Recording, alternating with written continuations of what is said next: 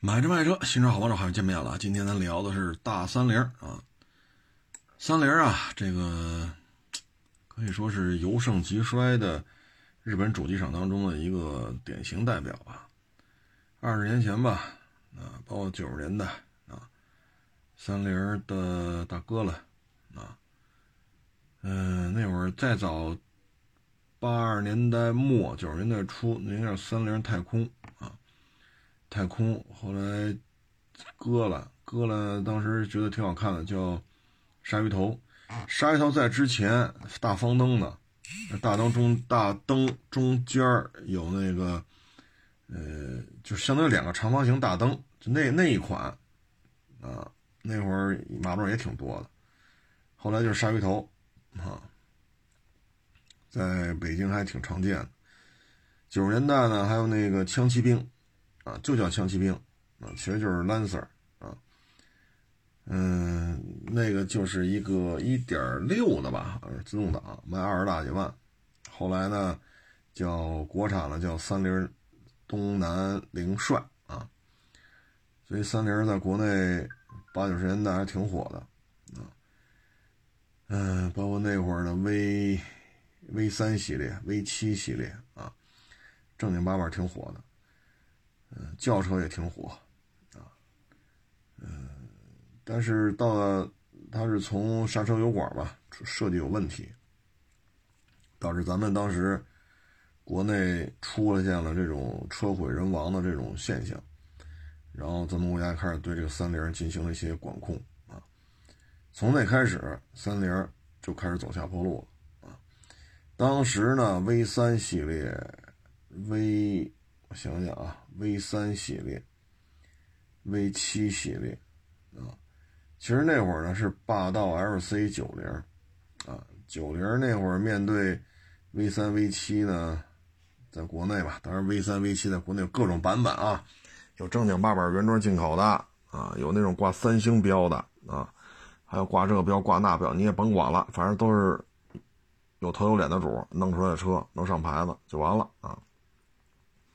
各种版本啊，所以那会儿国内特别多啊，其实那会儿要比 L C 九零买的多啊，嗯，但是两千年吧，还是两千零一年呀，啊，这一下就完蛋了，反正差不多二十年前的事儿啊，嗯，然后这个车呢，现在国内 V 九系列没有国六的呀，啊，这 V 九系列你要买只能买二手的了。不论是港口的还是二手车厂里边的，你只能买二手的啊。它没有大梁了，现在早先呢，帕杰罗家族是有大梁的，后来改不来改不去，就成没大梁的啊。你说提高公路舒适舒适度吧，但是你像 V 九系列减震筒太硬啊，V 七系列也减震筒太硬啊，这种车科是没少弄啊，呃。多少年前了，我就开着 V 帕杰罗 V 七嘛，就川州越省的开啊，呃，座椅舒适度也一般啊，V 七系列、V 九系列座椅舒适度都一般，嗯，减震硬啊，所以，嗨，但是你看很多买了这车的啊，谁说这车不好的跟谁急，呃，这么好那么好那么好这么好啊，但是。电商平台那会儿收这个帕杰罗 V 九七啊，哎呀，当时你看我们也去看这车了啊，原漆原玻璃啊，确实挺好的，但是没要，为什么呢？这车是原车漆，是原车玻璃，但是车身有焊接啊。后来我们没要，电商平台的小家伙一来，哈，装模作样拍几张照片一传齐了。后来就因为这辆车还吃了官司了嘛，啊，人家开四 S 店，四 S 店说你这开裂过，又重新焊上了，那人买家能干吗？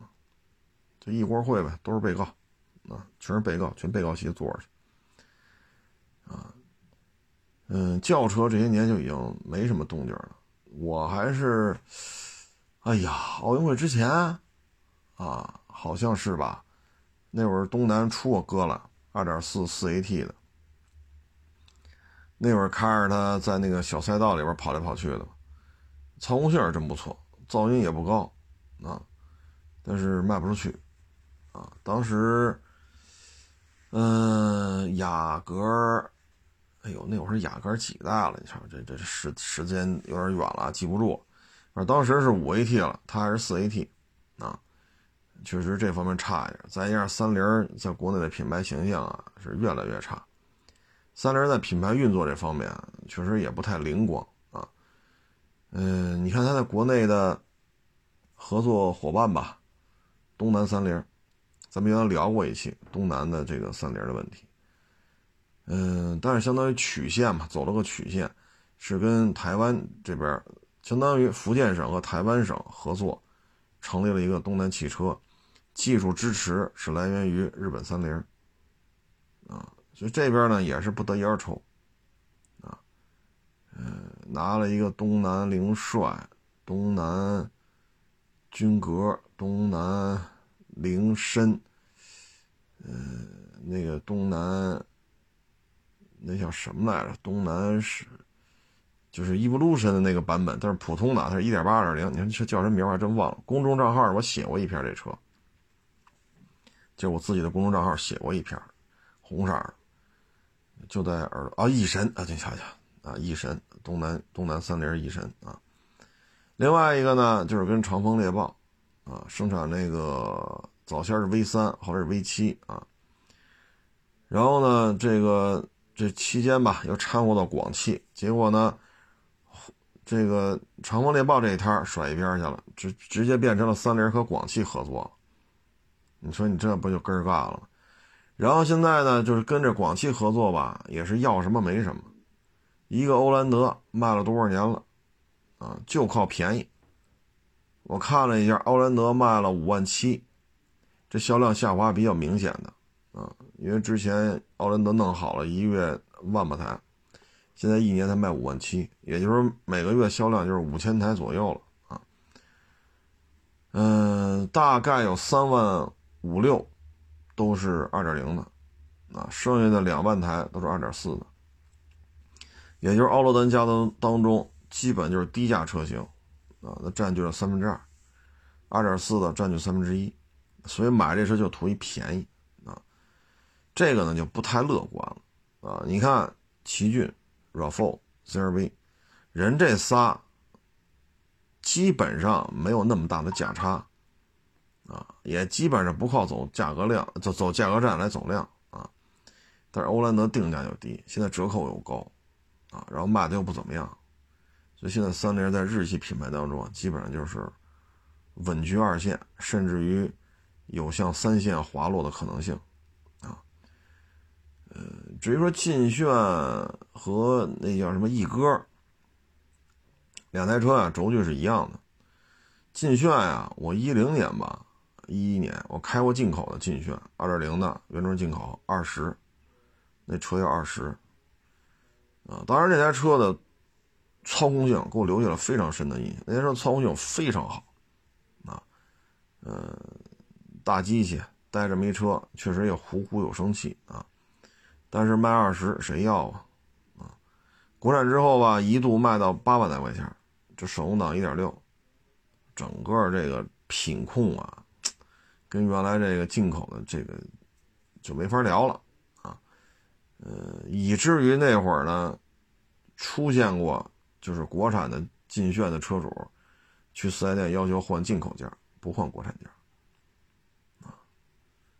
呃，还有一个翼哥，哎呀，这种东西，嗯，就过于怪异的外形啊，都不好卖。你像本田的劲锐，后半截也是这种风格的，这个三菱翼哥后半截也是这种造型的。你包括 CHR 一泽。也不好卖，远远远远卖不过缤智 XRV，就是后屁股啊，过于怪异的这种设计风格不讨好，消费者不认啊，所以不灵啊。一哥呢卖了七千台，劲炫呢卖了一万台，欧蓝德卖了五万七，加一块卖了七万多台，这个销量掉的是非常非常的明显。他之前呢，一九年呢，我查了一下，广汽三菱呢卖了十三万多，啊，然后二零年卖了七万多，这个销量啊，这个成绩确实就比较难看了。这边主要的问题就是什么呢？一搁这车款型新，但是呢长这模样，它就不可能走量。劲炫呢太老了，你看啊，我二零我不是二零一零年，就是二零一一年，我开着二十万的进口的劲炫，那车从二零一零年也好，二零一一年到二零二一年也好，这有什么明显的变化吗？对吗？然后欧蓝德呢，这车也有些年头了啊，因为欧蓝德这车我也卖过一些，就长这模样的啊，有进口的，有国产的，啊，这车确实款型也也也不行了。款型也有点老了啊，嗯，所以你看，整个现在三菱这个销量如此之低迷，嗯，车型呢相当于就仨，啊，这对四 S 店来讲活下去也很难，啊，呃，如果能，现在我们觉得今年有可能增加一个曝光度的，就是最新款的三点零 V 六加八 AT 的。进畅改成国六排放，这个会一下子释放出大量的这种关注度。至于说能卖成什么样，咱也不好说，因为这个进畅改成现在这模样太难看了，啊，非常非常难看，尤其是车屁股啊，不是一个硬派越野车应该有的样子，啊，所以这车呢就是靠国六，因为大牌自吸的，啊。全都卸了，没有国六。如果说他能弄出一个放在中规四 S 店，那三菱四 S 店的到店量、关注度、客流量会大幅度提升。啊，你说多走量嘛？这也谈不上。你说哈弗 H 九热闹不热闹？也卖不了多少。B 勾四零，你说热闹不热闹？也卖不了多少。一个月两千台、三千台了不地了。但是对于三菱来讲呢，说这车啊，如果是国六 B 的进畅，一年能卖个一万多台。一个月合一千台，对于他来讲就相当不错了，因为他现在卖了七万四千八，去年他要加个一万多台，这个那就奔到九万了，这对于他来讲就有希望照着十万辆去努了。你对于这种很弱势的汽车品牌来讲，他没有办法啊，没有办法。但是劲畅这国六呢，现在也没有什么动静，只是传闻啊，只是传闻。这三菱轿车呢，在国内也。也没什么了，东南一神、凌帅、割了啊，你说还有啥啊？也没什么了，嗯，所以现在三菱在国内基本上就是放飞自我了，能混呢就混，不能混就拉倒。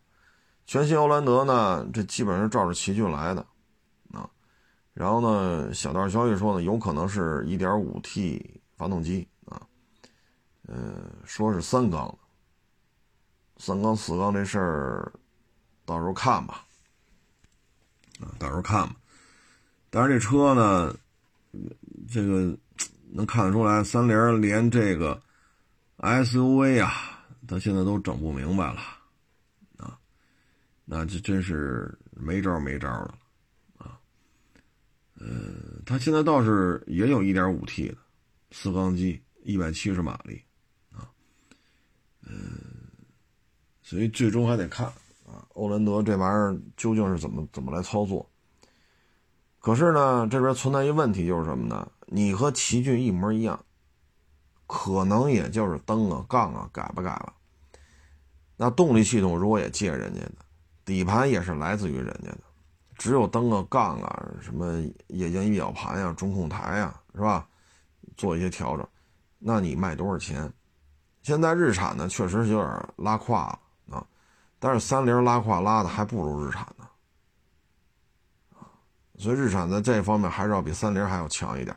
所以如果奇骏，你看咱也参照一下天籁啊，天籁上市最晚，但是优惠呢没多长时间，它的优惠就远远大于雅阁和凯美瑞。当时一九年时候，我一小兄弟去买天籁嘛，天籁刚上市，好家伙，优惠那么老多，过两万了。他怎么一上市优惠这么多呀？凯美瑞当时给他优惠一千是两千来，雅阁是万来块钱，这款型这么新的优惠过两万了。如果日产还是这么干，你欧蓝德怎么办？啊，大家成本都差不多，同样动力系统，同样的底盘，同样的这么一套图纸出来的，您做一些细微的调整，那边优惠很大，您怎么办？所以这也是一麻烦事儿，啊，所以从我这也能看出来，三菱已经彻底边缘化了，没有什么希望啊。你至于说那这个下一代 V 九七怎么弄啊？这那那个这，如果途乐 Y 六二能换代，那可能 V 九七的换代也搭着人家那个改不改了？也只有这个契机了。你现在只是三菱自己倒腾 V 九七的换代，倒腾不出来。零七年就是 V，现在这 V 九七、V 九三，这这这这就这个状态，一直到二零二一年了，这车就没换代。零七年时候是谁呀？LC 幺二零，啊，那是老霸道了，老霸道可能是对手。零七年的时候是这么一个状态。现在呢，LC 幺五零已经经历了大方灯、泪眼灯、横灯，然后明年 LC 幺八零就要上市了，而现在帕杰罗 V 九七根本就没有换代的任何消息，所以差太多了。帕杰罗这方面差的真的不是一点半点你说几个战略车型轿车国内全军覆没，能干糙活的帕杰罗 V 九系列，零七年到二一年不换代。而且我开这 V 九和 V 七，我开着跑，我老觉着区别不是太大，咱不说这个了，咱就说你十四年、十五年不换代，您觉着合适吗？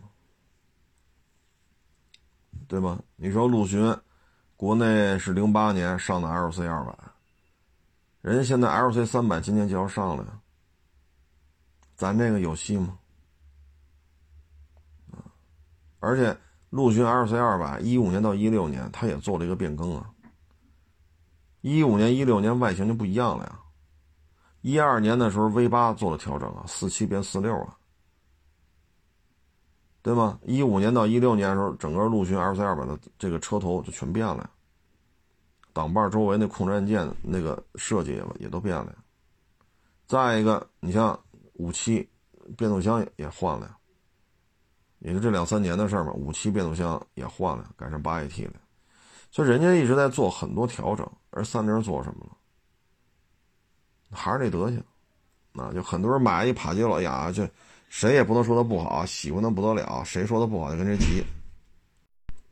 那你像我这样的，进畅至少过手就过了十台以上了，帕杰罗 V 甭管是七也好，九也好，经我的手收了卖也得十台以上。啊，那这帕杰罗大家族，我算也算是开过一辆半辆，略知一二。但是很多人他没有这个心态，他买车就是好的，谁说不好的骂谁。现在有人就他就这样，啊，你看我们拍片的时候，一会儿拍一些大视频什么的，我自己花钱收的车，我自己说这他是哪有不足，对吧？你说我这个你也花钱买，我也花钱买，怎么我说这车不好，你还跟我急了呢？啊，所以这个那时候心态不一样，但是帕杰罗这个还好吧？这里边心态比较那什么呢？可能就是一法系车的多啊，包括那天那叉 T 六，还那天我说一下七三零，好家伙，人弄的，还有的，哎呀，这两天我还有人没完没了的找我呢。你开过六缸车吗？你跟这嘚逼嘚叨逼叨叨逼叨的，我还给他回复呢。我说啊，六缸的咱就不聊了。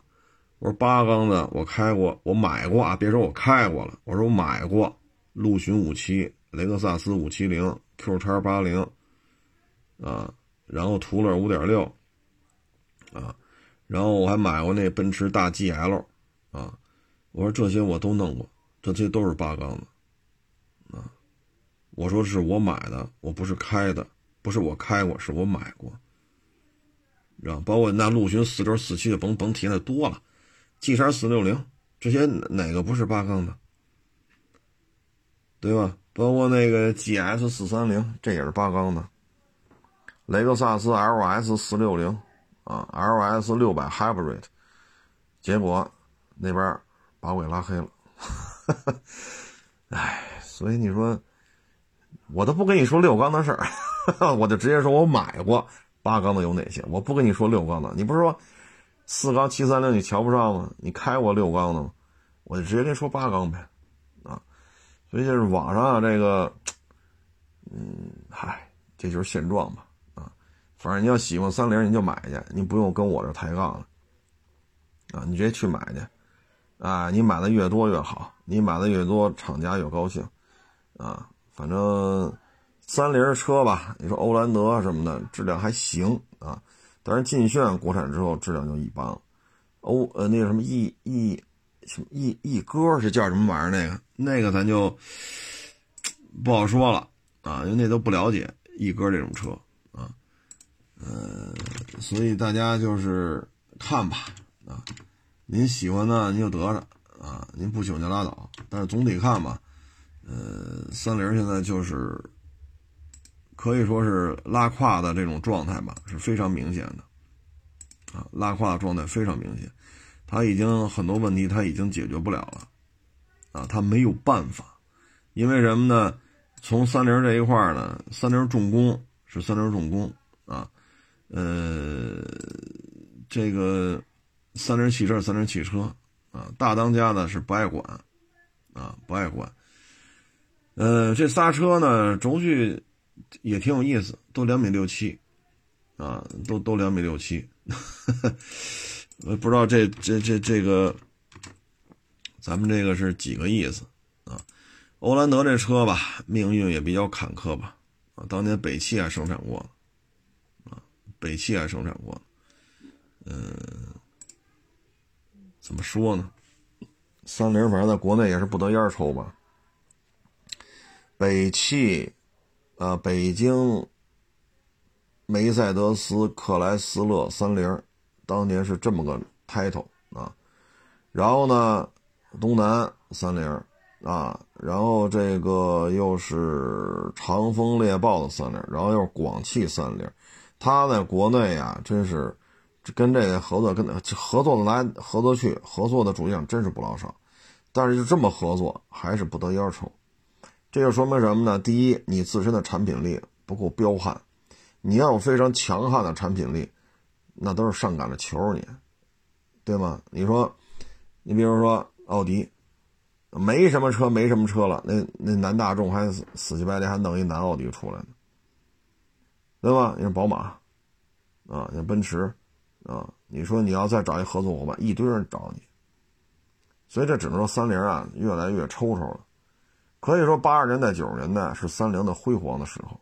到进了本世纪之后吧，这十几年、二十年，三菱基本上就是战略规划一塌糊涂，产品规划一塌糊涂，啊，基什么基本上就是要什么没什么了，啊，所以就是一个快速下滑的状态。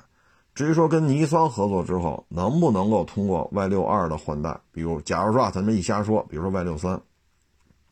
能够给 V 九七的换代提供一个契机。现在呢，奇骏的换代已经给欧蓝德现在手就拉了一把，把欧蓝德拉兄弟一把啊。呃，但是就看三菱，就是你可以照着尼桑家抄，尼桑家有 MPV，你照着抄一个；尼桑家有途乐，假如说啊叫 Y 六 Y 六三，你也可以照着抄啊。你包括天籁，你也可以照着抄，因为现在相当于股权这方面有交易嘛。啊，三菱和日产就现在就这么一个合着干的状态，但是你能不能抄得像，这咱也不好说，啊，咱也不好说，啊，所以就是这么一个半死不拉活的状态吧，哎，这呃，我在微博上发了一个车祸的一个呃一个视频，就是闯红灯啊，不不，呃，对，电动车闯红灯啊，是别别别搞混了，电动自行车闯红灯。啊，然后这个电动自行车闯红灯，汽车呢是绿灯直行，是一赛拉图，结果呢这一撞，现场呢我看到报道啊，当然还以警方公布为准啊，现场公布的说呢，这一男一女老两口骑电动自行车横穿，现在闯红灯嘛，而人家机动车方向是顺行的，这一下子就把这两个人从这个停止线的这一侧撞到路口停止线的那一侧。人呢在空中飞了几十米，然后说呢，这个落地之后，旁边赶紧过去跑，跑过去看，男的当场死亡，女的还有呼吸，这是传闻啊，我们还是以警方的通告为准。我这是说的是传闻啊。像这个呢，我给各位就是简单的咱们梳理一下。首先呢，这个录像拍的非常清楚，因为左转道的车在等着左转，它正好有这个这个行车记录仪，它拍的很清楚。黑色的塞拉图过去的时候就是绿灯，人家没有闯红灯，人家也不存在抢灯，因为他的车停到路的那一侧，完全停下来了，又过了大概两秒，绿灯才开始闪。然后才开始变黄灯，所以它不是抢灯，啊，像这种驾车呢，就是鬼探头嘛。我给大家原来说过这个问题，就是你看我有时候开车啊，左转弯，啊，我一定要打转向灯。说为什么要打？说您这九几年驾校出来的，您这开了多少种车了，还打转向灯呢？打，为什么？你不知道谁会撞上你，你可以控制自己不撞别人。但你不能保证哪儿突然跑出个什么东西跟你撞上，所以一定要打转向灯。为什么打转向灯？我左转弯，机动车左转灯放行，我进入路口左转，依次顺按照顺序走。好，我打转向灯了，我合法合规。不要在这种事情上给自己留下一些举手之劳就能解决的，结果你没做这个举手之劳的事情，到时候呈堂证供的时候对你不利。你像这台塞拉图，你现在是绿灯，它也没闪，对吧？它不是绿灯在闪，那变黄灯，或者说已经变成黄灯了，你非要过，它就是绿灯。那你过这路口的时候呢，一定要带脚刹车。这个带脚刹车呢，最起码在事后判决的时候，你有减速通过路口的主观行为，怎么看出来的？你过路口的时候，刹车灯亮了。刹车灯亮的时候，你进入的路口，啪过来闯红灯了。因为左转道嘛，这排一溜车，你看不见左转道会横穿出来一个闯红灯的电动自行车，你是无法判断的。但因为我进入路口时，我带了一脚刹车，刹车灯亮了，我是遇路口减速通过，刹车灯就是非常重要的一个点。然后他的歘跑出来了，我没有停住，把他给撞死了。这时候就是路口有减速让行的主观能动性和遇路口不减速。路口这是一非常清晰的点，有红绿灯，这肯定是路口。地下也有人行横道线，有红绿灯，有人行横道线，你没有减速，你是绿灯，这是没错的。对方闯红灯，这也没错。所以各位，有些时候你说他是表面功夫也好，你说形而上呀，你怎么说都行。反正踩了脚刹车和没踩脚刹车，对于车速的影响咱不好判断。但是定性的时候，这句话是可以给你加上的。机动车驾驶员啊，是由由由东往北啊，是由西怎么怎么弄吧？你进入路口时为绿灯，且绿灯没有闪烁，该机动车驾驶员减速通过路口，路遇横穿横穿马路闯红灯的电动自行车驾驶员。与其发生碰撞，当场死亡。那这句话加上之后，是对于机动驾驶员是可以略微减轻一点点责任的。而你的成本是什么？就是脚放到了刹车踏板上，带了一下，就这一下，它性质就不一样了。包括我有时候回来左转弯，我都打这灯为什么？就是你不你不去撞别人，但。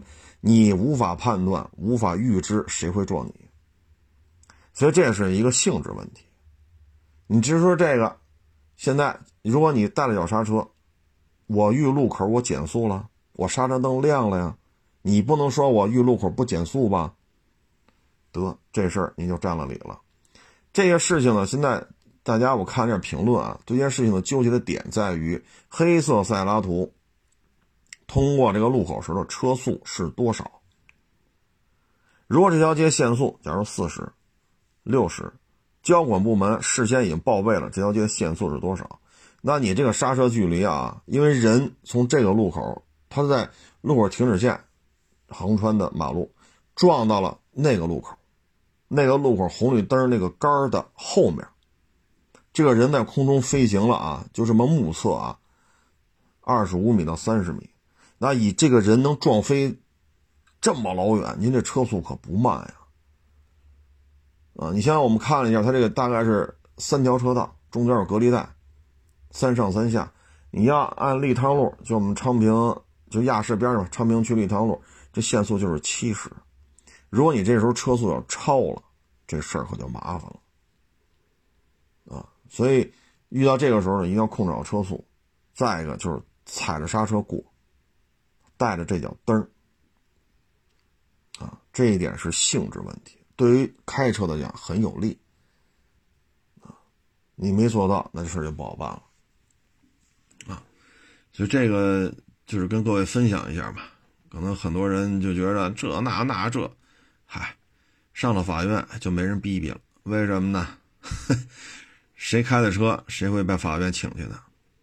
啊，你说你没事了，回家该吃吃，该喝喝去，呵呵。人命案都摊上了，你你想，你说没事就没事了？死者家属干吗？这交警干吗？保险公司干吗？你说没事就没事了？没那个啊，所以各位就有些小小不然的问题上一定要注意。还有就是提醒您了，凡是开车像这不靠谱的，不要跟他过多的接触。如果熟人，你坐那车，好家伙，是个路口就地板油。啊，是个黄灯他也抢，啊，是恨不得没有灯就红灯就怎么？您遇上这样的，以后少跟他接触，啊，因为你坐他那车都有可能把自己烧上，啊，然后我在微博上呢，我又发了一个，就是一个牛，就是几个拉牛的大卡车，因为现场比较惨烈，咱看不出来是什么原因，反正有拉砂石的大卡车。有箱货，箱货呢是厂牌的吧？应该是没盖儿，就周围一圈铁栏杆，拉了好多牛。然后现场比较惨烈吧，这牛好像还能站着的就剩两头了，死了的得有十几头牛。然后还有一头牛是动不了了，就那脑袋还能动，剩下都完了。呃，像这种拉大牲口啊，哎，看这意思啊，是前边的这个拉砂石的车啊。他的后屁股被这个拉牛的车给撞了，啊，至于说这刹车车是停在地下没动啊，还是车速太慢呀，超载了导致开不起来呀，还是拉牛的车超速了呀，还是拉牛的车就没注意啊，人家慢速行驶，你咣叽就怼上了呀，这咱不清楚。但是像牵扯这么多牛，这就看这台货车上的保险了。现在这头大牛，因为都是这看这意思是往屠宰场拉的，都是大牛。这么一台牛，这么什么一台牛去了？这么一头牛啊，少了少了四五百斤，这么大啊！现在你要去超市，你看一眼这牛肉，很贵，很贵。你说十五二十，那你买不着啊！这这这这买不着，这基本上都在四十往上。这牛肉基本上在四十块钱往上一斤啊，所以。你这么弄四五百斤，啊，你牵着，这咱就撞成这德行了吗？满地都是牛，就两头在那儿站着。这如果牵扯到种牛啊，什么怀了孕的牛啊，这个那，这一头牛跟你要个一万五两万，跟你要一两万块钱好像也不过分。十几头牛，哎呀，这二三十万就出去了，啊，这么一小箱货啊，它值不了这个价钱。所以现在这大牲口啊，哼，哎呀，这就看保险怎么上吧。啊，人撞成这样了，咱也不好说这箱货驾驶员人还在不在啊。反正开车吧，就是千万别那什么，一定要小心，一定要注意安全。否则的话，你拉这么一车货，发生这种碰撞，人要没了的话，还摊上这么二十头牛或者十几头牛，你说这玩意儿怎么弄啊？这啊？然后这次我看开会嘛，有些事儿说的挺有意思的，就是要减少，呃，以罚款为目的的电子摄像头啊。我觉得这有点意思啊。哎呀，挺好挺好啊。嗯，这东西反正摄像头这事儿吧，说什么好呢？啊，有些问题咱们也是比较无奈吧。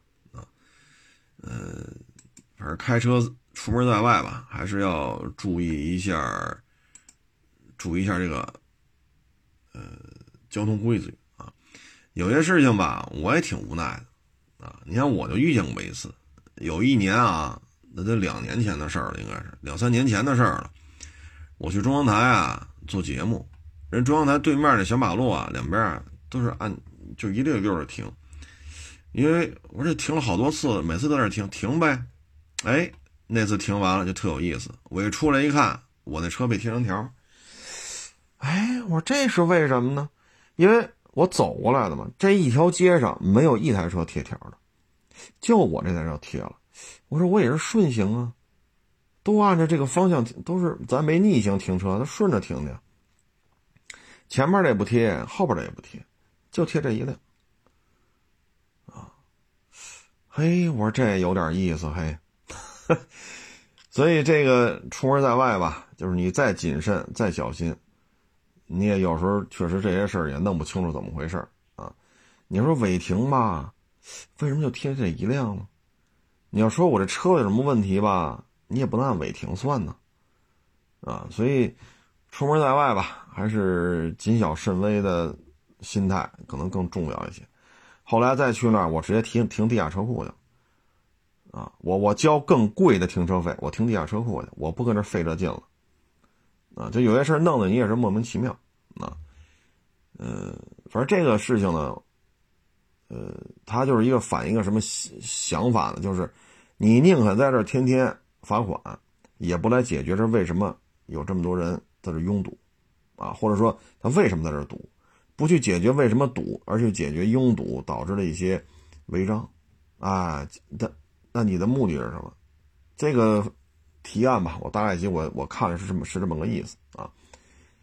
嗯，原来我说绿汤路也说过这问题，像绿汤路呢，有几个路口呢，原来单左转车道，现在改成双左转车道了，因为左侧这条车道左转，紧挨着这条道如果直行的话，开过去正好。处的那个在铁栅栏隔离的那个封闭的公交车道，那儿是二十四小时都拍，也没人往里开。但是你要不知道的话呢，大家都放行，你一起步你也不拐弯，直接往外开得了，你就开进去。一开进去那个路口进去，这不铁栅栏吗？有个四五米，上面就有探头。一开进去，等你发现踩刹车，完了，你再倒出来，照片拍上了。现在呢，这个路口变成双左转车道了。等于正对着对面公交车道那个也变成左转道了，啊，确实也做了一些改变，但是也有不改变的啊，呃，这东西咱说什么好呢？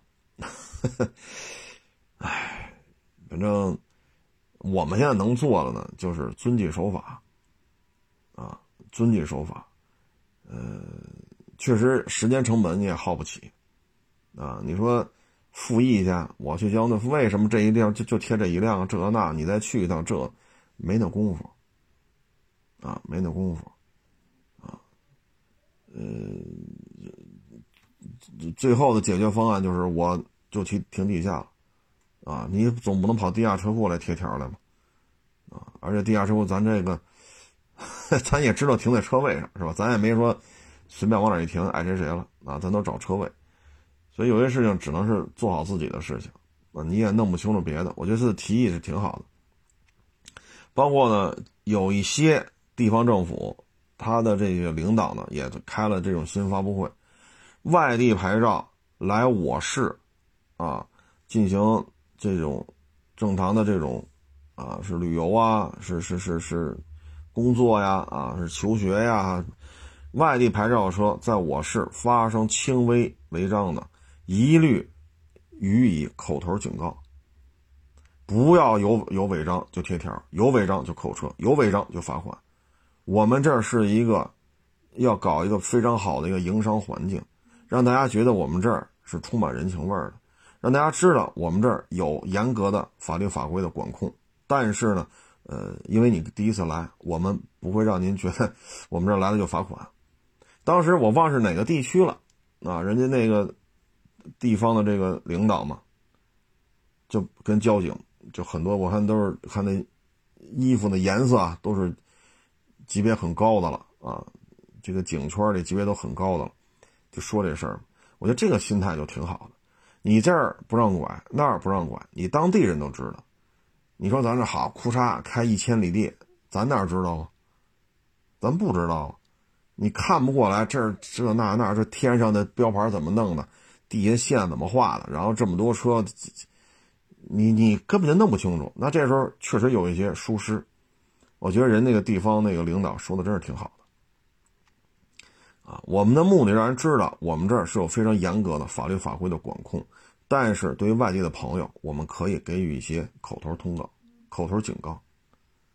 不要去一来一违章就贴条就罚款就扣车，我觉得这个真是挺好的，啊，我个人是支持这种做法的，啊，你说本地的，那你这天天跑，你你你怎么个意思？那该罚罚，你天天这么跑，你还不知道吗？你外地来的确实他不知道，尤其是立汤路啊，这种立汤路的这种这种非常有个性的这种规划，非常有个性的这种路面的这种设计啊。很多没走过立汤路的，你看我天天这么走，我就跟着开，我就能看出来这哥们儿肯定没来过立汤路，啊，经常就是吃了这个 不了解这条路的这个亏，你经常能看出来，你一看这人肯定没来过，啊，因为立汤路大家走就知道了啊，它有些设计确实蛮有个性的，呃，这个你包括那个丽水桥。你从北往南开，啊，丽水桥往从北往南开，本来是五条车道，不是六条车道，开过来之后，库嚓一收口，他那人行天桥中间这大柱子一米多粗，库嚓就杵在路中间了，五六条车道到这儿就变成了三条车道，然后柱子往中间一杵，左边一条，右边两条，那大家肯定都跑右边开去，结果你开到桥这儿，快到这个立交桥呃那个人行天桥这儿了吧？你不是看见大柱子了吗？最右边车道是公交车道，很多人不知道，到这儿坏了，前面就是一摄像头正对着你，你就没法往前开了。很多人不知道，走辅路其实也能过，他不敢出去，因为你唯一的选择就是往外走，这是正常的，出去就完了。不，他不知道，强行往里掰。哎呀，就跟这发生剐蹭的就多了，他好多人不知道，然后就这儿就设计特有意思。就保这一百米，就这个人行天人行过街天桥嘛，就底下这一百米是公交车道，谁进去就拍。但是我就想，就特好奇，你就这一百米是公交车道，那这一百米那边呢，堵得死死的；一百米这一百米这边呢，也堵得死死的。这么大的公交车，就这一百米没人跟他抢，管什么用啊？但是因为他这么一画，到这儿天天堵，天天堵。什么时候不堵啊？中午的时候，十一二点、十二点、一点、两点，你走这儿不堵，因为不是早晚高峰。只要早晚高峰一出来，这这个路就因为画了这一百米公交车道，立了一摄像头，只要早晚高峰就没有不堵的时候。很多人不知道，我嗨，这公交车那行就出去吧。正好它一个从主路下去一口嘛，水泥隔水泥那个隔离带，它主要是切了一口，有一个路口，你可以开出去。很多人不敢下去。他怕下去就上不来了，其实没事儿，往前开个二二百米不到吧，它就是大路口，大路口你还能并回来，但是很多人不知道，很多人都不知道，就丽水桥那从北向南，啊，所以就这一百米公交车道，多少人在这吃了亏了，我就看见好几回并啊并啊并啊并并不进来，后边公交车摁喇叭，你为什么不走？他不敢走啊，前面有摄像头啊，地下画着标识呢，但是他不知道啊。他又不知道右边拐出去走辅路也能走，他什么都不知道，实在要并不进来了，没办法，你就看得很明白啊，算了，我认了吧，直接一掰轮顺着公交车开吧，罚就罚吧，你都看见那种摄像头，你怎么办？后边一串公交车摁喇叭催你，你说，所以你像这一百米这个公交车道的湿化呀，就有时候我就特别好奇，就是这一百米他没人跟他抢，那这一百米之后呢，堵得一塌糊涂，一百米之前呢？也堵得一塌糊涂，所以这一百米管什么用啊？你唯一能解决的问题就是公交车停站出站的时候，这一百米没人跟他抢。但问题是，到这湿化公交车道的时候，很多人不知道这儿，他往外掰，他不敢出去，只能往左。堵成什么样了？公交车就进不了这个站，公交车就离着就一百米，就是进不了这站，为什么前面有车，他就要往左并到这条车道了，他不敢往前开了。所以有些这种道路湿化呀，唉，原来啊不这样。这条街就这一百米，它不这样，但是现在摄像头一架，地下这个黄的这个标识一刷，就开始堵了，啊，所以你看没，就是道路交通标识，你像刚才那个委员说的，我觉得挺好，就是我们的电子抓拍是以罚款为目的的，就应该取消。你要真是说疏解交通，以这个为目的的，那就应该留着。但是这一百米，你看，凡是走过立汤路的啊。应该都明白我说这段路。如果你有机会走一走立汤路，由北向南过了丽水桥，你就本来路特别宽，得五六条车道，哭嚓就收成三条车道了，中间插一米宽的大柱子，人行天桥，左边一条车道，右边两条，那你肯定走右边宽呢。走到这儿，哭嚓，最外边的车道是公交车道，没有任何提示。那人行过沿天桥对面就是一摄像头，正对着你拍。只要你不瞎，你都能看见，你怎么办？我已经看见若干次了，哎，算了，我也别往左并了，往往左并并不进来，后边公交车摁着大喇叭、大灯晃，算了吧，我一背轮直着走吧。我已经看见若干若干回了，这一看就是没来过礼堂座的，我认栽，行吧？往左人不让，往右我也不敢出去，后边一堆公交车，我认栽了，罚吧。那你这个目的是什么呢？没有这个摄像头的时候，这儿不堵的。现在一说保证公交车顺利进站，现在公交车进不了这一百米，怎么办？所以有时候这个，哎，大家有空可以去走走，看看这立汤路啊，从五环下来，开到王府医院，您感觉一下啊，这个有点意思啊。嗯，昨天。拍了个每日一车，啊，就是坦途的事。嗨，这有些时候啊，我们就觉得，你要是买呢，咱就聊，对吧？我们也认认真跟你聊。你说你不买，你跟我这聊六点多聊到晚上九点十分，最后非要给我打电话，说我要订这车聊。那行，咱就打吧。这一打，第一句，哎，你那猛禽多少钱？我勒个去！咱聊这坦途聊了两个多小时，从六点多聊到九点十分，就是啊。就是我们拿你当个人看，对吧？每一个这个网友来，我们都拿你当个人看，但你自己把这事儿做成这样了，包括这有这一七年就问什么车都问什么，你你问到现在你买吗？什么都不买，啊！还有那一六年就问的，问到现在了，然后我就问他，我说您这怎么，你要买什么车呀？我一看聊天记录，一六年就问了，啊，这陆巡太贵，这。我说您别这么聊，一五年、一六年是陆巡有史以来最便宜的时候。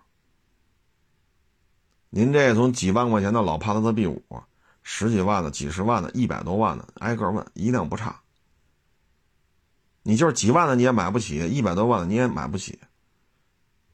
陆巡五七也没见过几万块钱一辆的，老帕萨特 B 五、老雅阁、老骐达、老飞度。你说这玩意儿，我我想卖一百多万的，他也有人要，这就是几万块钱的东西，啊，就是自己把自己聊成这样了。然后你现在不给他报价了吧？没没找着你，打电话、语音电话、发语音折腾，好家伙的，我就纳了闷你买吗？您这你说这坦途，我卖的皮卡多了去了。你我查点聊天记录，你光问我各种坦途就问了不下十二辆了，哪辆您买了？我们是拿每个人都当个人看，你这种做法，你让我们怎么评价呀？你要不买，你说你问了，从一六年、一七年问到二一年，您是一分钱都挣不来呀？还是你连几万块钱的车都消费不起啊？你要几万块钱的消费不起，何必问那一百多的呢？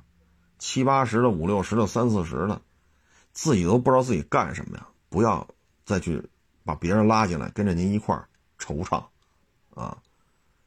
都是成年人了，你去点菜去吃什么好不知道，你等我想想，你想半个钟头，所有的菜的价格核实一遍，你走了。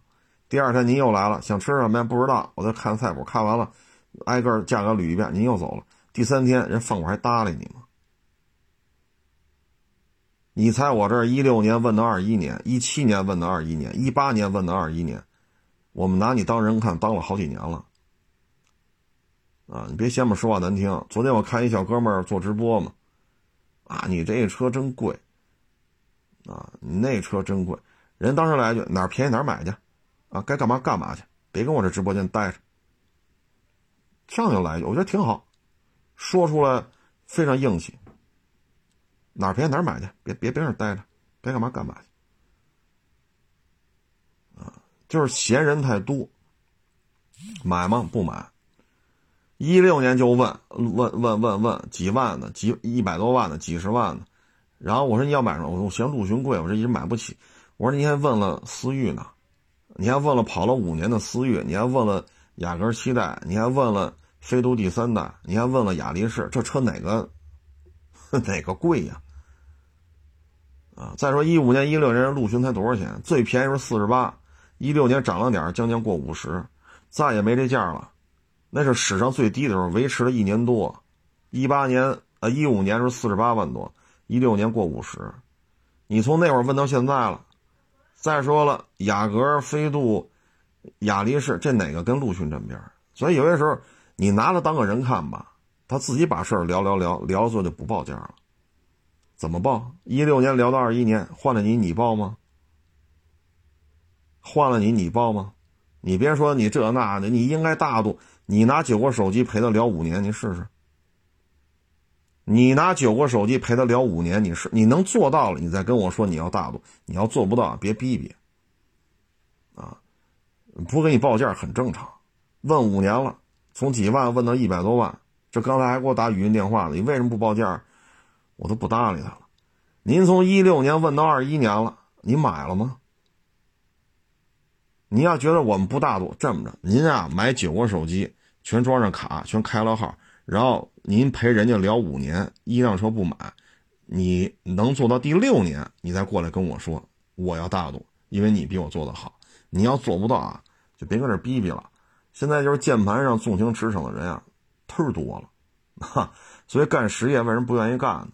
啊，就这种闲人太多，啊，闲人太多。